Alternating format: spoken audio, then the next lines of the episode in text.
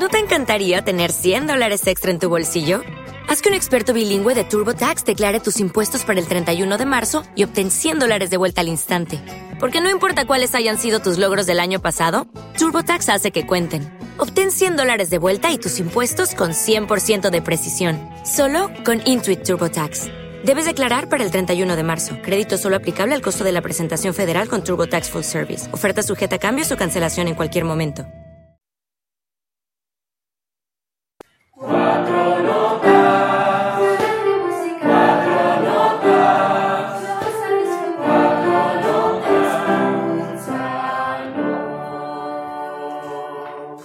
Cuatro notas. La radio del Colegio San Agustín.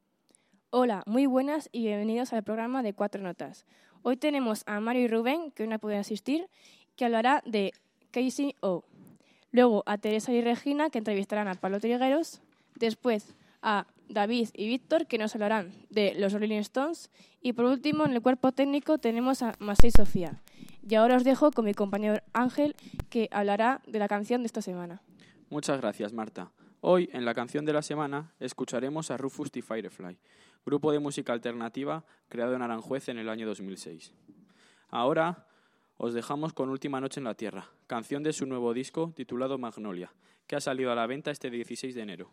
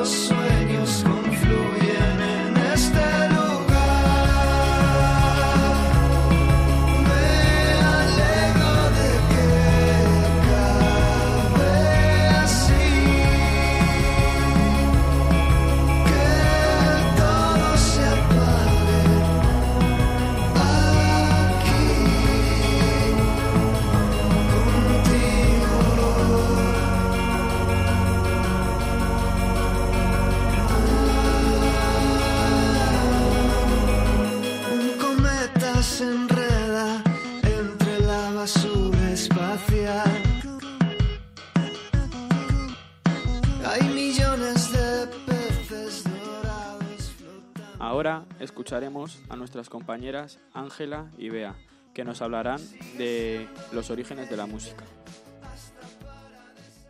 Es difícil precisar con exactitud el origen de la música, enmarcarlo en una época precisa de la historia. Sin embargo, se conoce que desde la prehistoria los hombres usaron diferentes objetos para emitir sonidos. Sin embargo, como el objetivo de esta actividad es comunicarse entre sí o simplemente replicar los sonidos que escuchaban en la naturaleza, no se puede hablar de música en el sentido más escrito del término.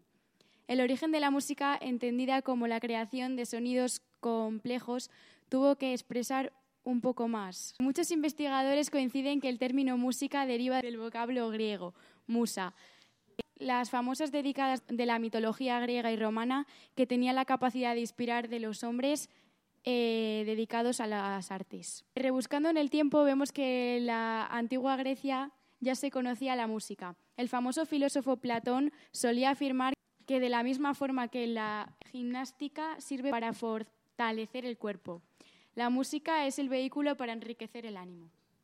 Sin embargo, no fue hasta la difusión del catolicismo que la música cobró auge.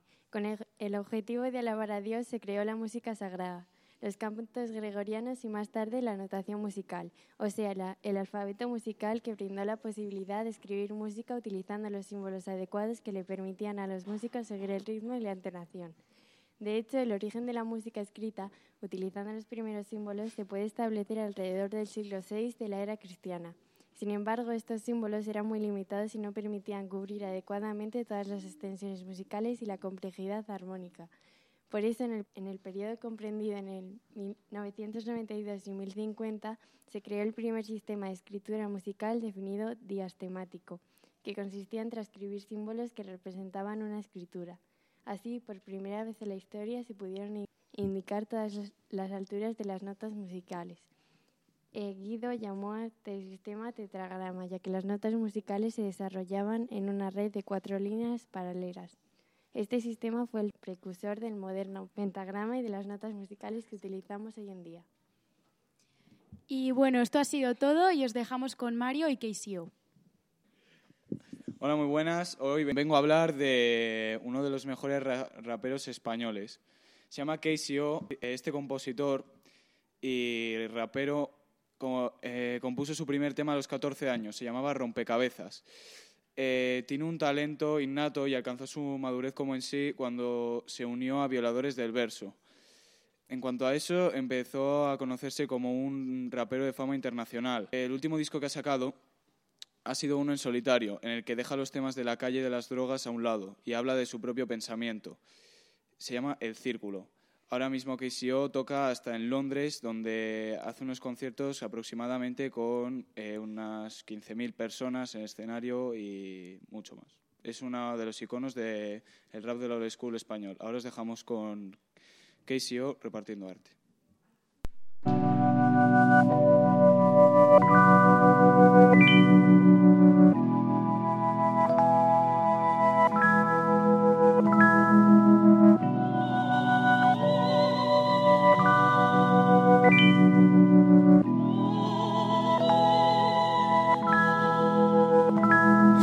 Repartiendo arte, porque esa es mi cualidad. Te llevo de lo cotidiano a otra realidad, al estado de la incierta forma, territorio en el que habito cuando todos duermen. Puedes verme repartiendo arte, porque esa es mi cualidad.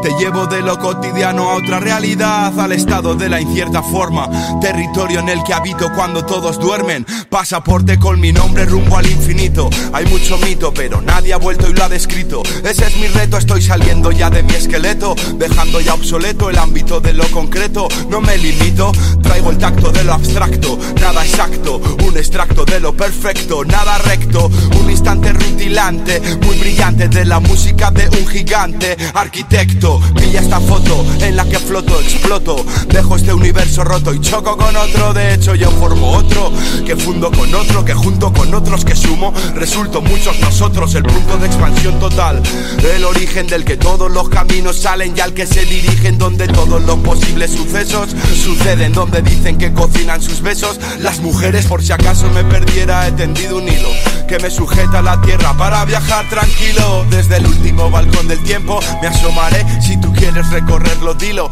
Yo ahí estaré repartiendo arte, porque esa es mi cualidad. Te llevo de lo cotidiano a otra realidad, al estado de la incierta forma, territorio en el que habito cuando todos duermen. Buenas, somos Teresa y Regina y hoy vamos a entrevistar a Pablo Trigueros, alumno de cuarto de la ESO del Colegio San Agustín y alumno del Conservatorio de Valladolid. ¿Cuántas horas diarias tocas la guitarra? Bueno, pues depende de los días, depende de la necesidad que tenga de estudiar guitarra. Entre dos y tres horas diarias sí que puedo estudiar. Aparte de la guitarra, ¿te gusta algún instrumento? Pues la primera vez te daban opción a elegir entre varios instrumentos y yo tenía claro que quería la guitarra, pero como segunda Mm. opción siempre habría querido estudiar percusión porque me encanta la batería y el cajón. Qué guay. ¿A qué edad empezaste a tocar? Pues empecé a tocar a los ocho años eh, con la guitarra de mi hermano, cuando todavía en realidad no podía estudiar en un conservatorio, pero ahí fue cuando mi hermano me empezó a enseñar los primeros acordes y las primeras notas. ¿Y cómo compaginas tus estudios con el conservatorio? Porque si te mandan muchos trabajos o deberes, tiene que ser Sí. un poco lío, ¿no? Hay muchas veces que no puedo incluso estudiar un examen o algo así, o del conservatorio o ya sea del colegio, porque allí también, si no se aprueba, tienes que repetir curso y Da igual, pero tú bien que luego apruebas. bueno, sí, aprovecho muy bien el tiempo y tengo buena capacidad de estudio. Bueno, ¿tienes algún familiar músico? Y si tienes, ¿qué toca o qué hace? Pues sí, la verdad tengo eh, dos hermanos que tocan uno el clarinete y el otro la guitarra, que fue el que me enseñó, por eso tenía tantas ganas de tocar la guitarra, y mi madre tocaba el piano y la flauta travesera. Entonces tenemos una O sea, que familia de tenéis músicos. toda la familia. Y en cuanto al estilo de música, ¿cuál es tu favorito? Buah, pues la verdad, la música me gusta prácticamente todos los estilos. Mm. Eh, quizás el electrónico lo estoy escuchando más últimamente, música electrónica, eh, también rock, incluso música épica o pop. Me gustan todos los estilos. Pues me parece muy bien, la verdad. A mí también. Eh, ¿Qué cosas estás haciendo de- en el conservatorio? Ahora mismo estoy haciendo tercero de enseñanza profesional, que es grado medio, y para acabarlo todavía me faltan cuatro años, ahí hasta sexto de profesional. Madre mía. Sí, sí. ¿Y tienes algún guitarrista favorito o te inspiras en alguno? Pues sí, la verdad me gustaba mucho Paco de Lucía, que era un guitarrista muy famoso que tocaba, yo, en mi opinión, era el mejor que ha habido, el mejor guitarrista que ha habido, pero ha muerto el año pasado, una pena. Y todavía me pues gusta sí. escuchar sus obras. Y bueno, para terminar, Pablo, te vamos a poner una canción que sabemos o nos has dicho que te gusta, que es la de Fade. Sí.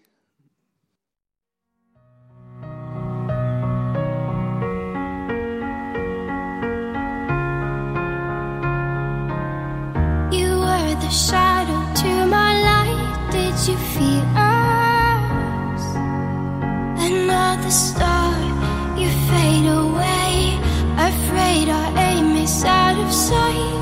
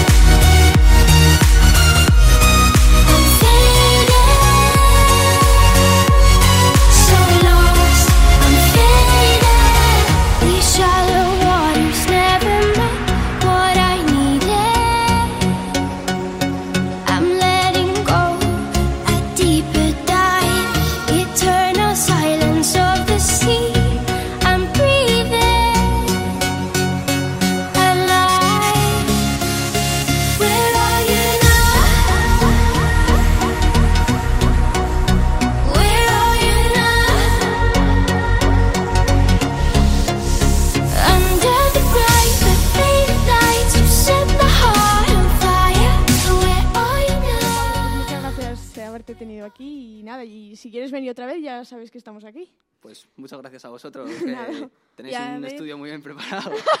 Uy, sí, una cosa. y a ver si algún día nos vienes a tocar la guitarra, un Eso, poco en clase, ¿eh? bueno, pues a lo mejor algún día. Pues muchas gracias. Muchas gracias. Adiós.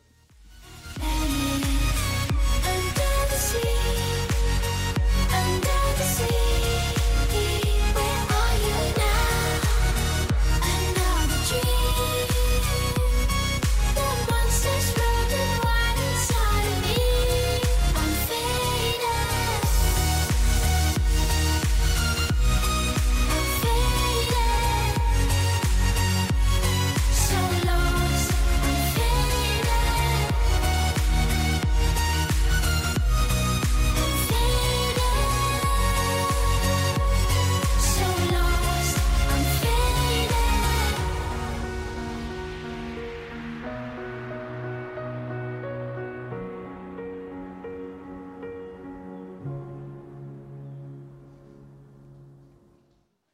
Buenas, somos Víctor y David y hoy os venimos a hablar de los Rolling Stones. Es una banda británica de rock originaria de Londres. La banda se fundó en, en abril de 1962 y son considerados uno de los más grandes e influyentes bandas de toda la historia del rock, siendo la agrupación que sentó las bases del rock contemporáneo. Cantando desde sus inicios, con el favor de la crítica, algunos de sus materiales están considerados entre los mejores de todos los tiempos. The Rolling Stones se caracterizan por melodías sencillas y estructuras simples donde no abundan demasiados acordes, que acompañan a letras crudas que tocan temáticas sociales. Han ganado numerosos premios como el Grammy, Salón de la Fama del Rock, Premios Juno, Libro Guinness de los Récords Mundiales. Ahora voy a hablaros de algunas de sus canciones muy conocidas. Jumping Jack Flash parece ser el retorno del grupo a sus raíces en el blues después de sus anteriores trabajos, además de ser una de las canciones más populares y emblemáticas de la banda. También ha sido utilizada en varias películas. Ahora os dejo con un fragmento de la canción.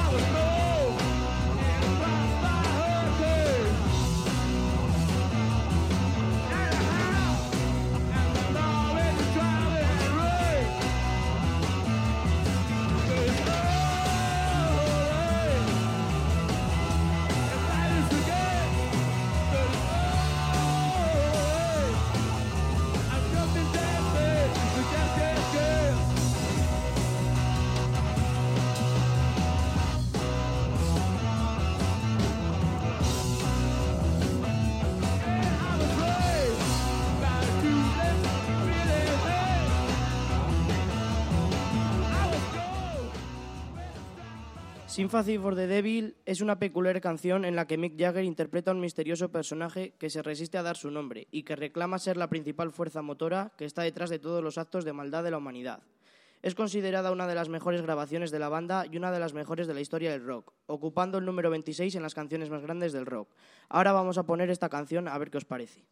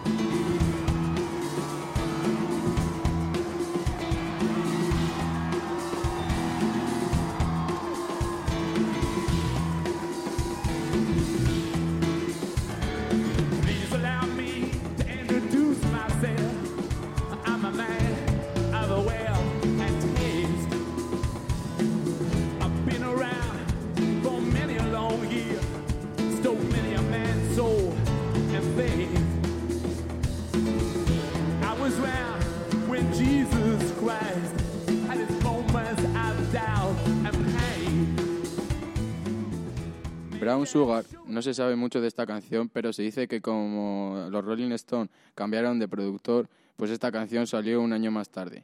Y que a Mick Taylor se le puede escuchar tocar la guitarra en las tomas de la canción, pero fueron eliminadas. Os dejo con un fragmento.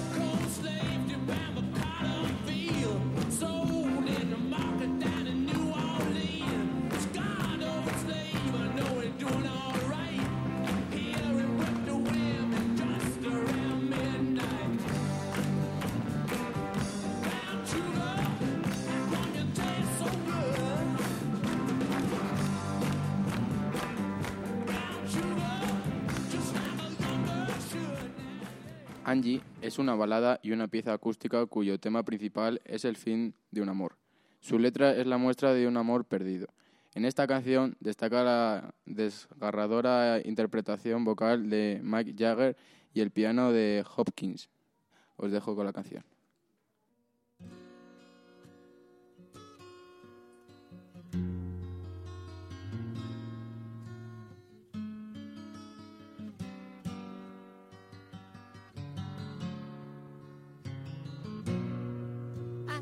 Angie,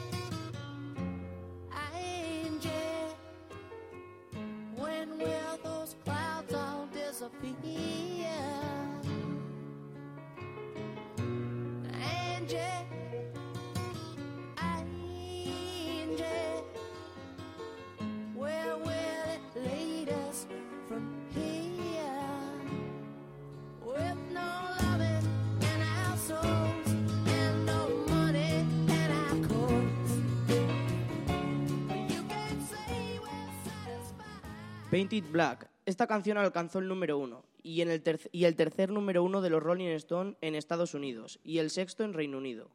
La canción mantiene su influencia como el primer hit número uno que presenta Sitar y donde en Reino Unido ha sido versionado y utilizado en películas. Espero que os guste esta conocidísima canción.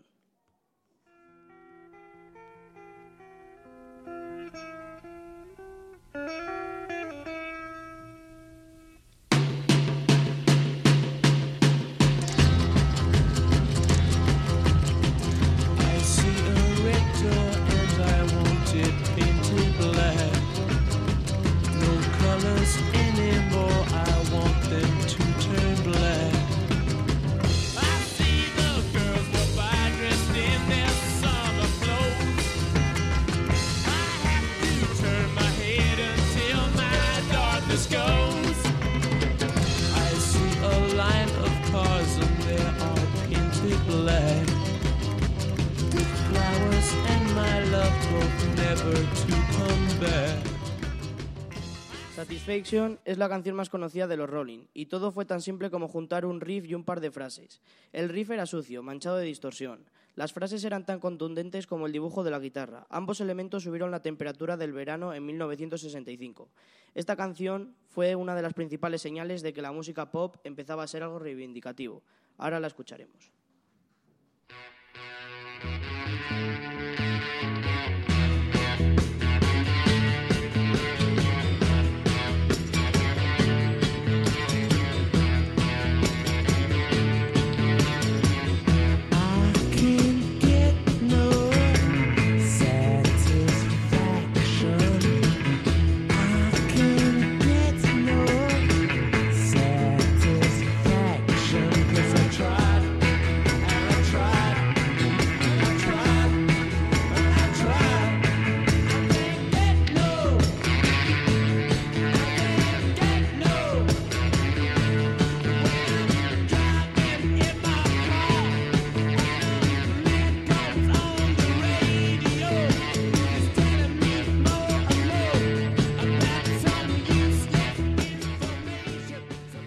Muchas gracias queridos oyentes por escucharnos una vez más y queremos despedirnos con todo nuestro cariño para que nos volváis a escuchar la próxima vez.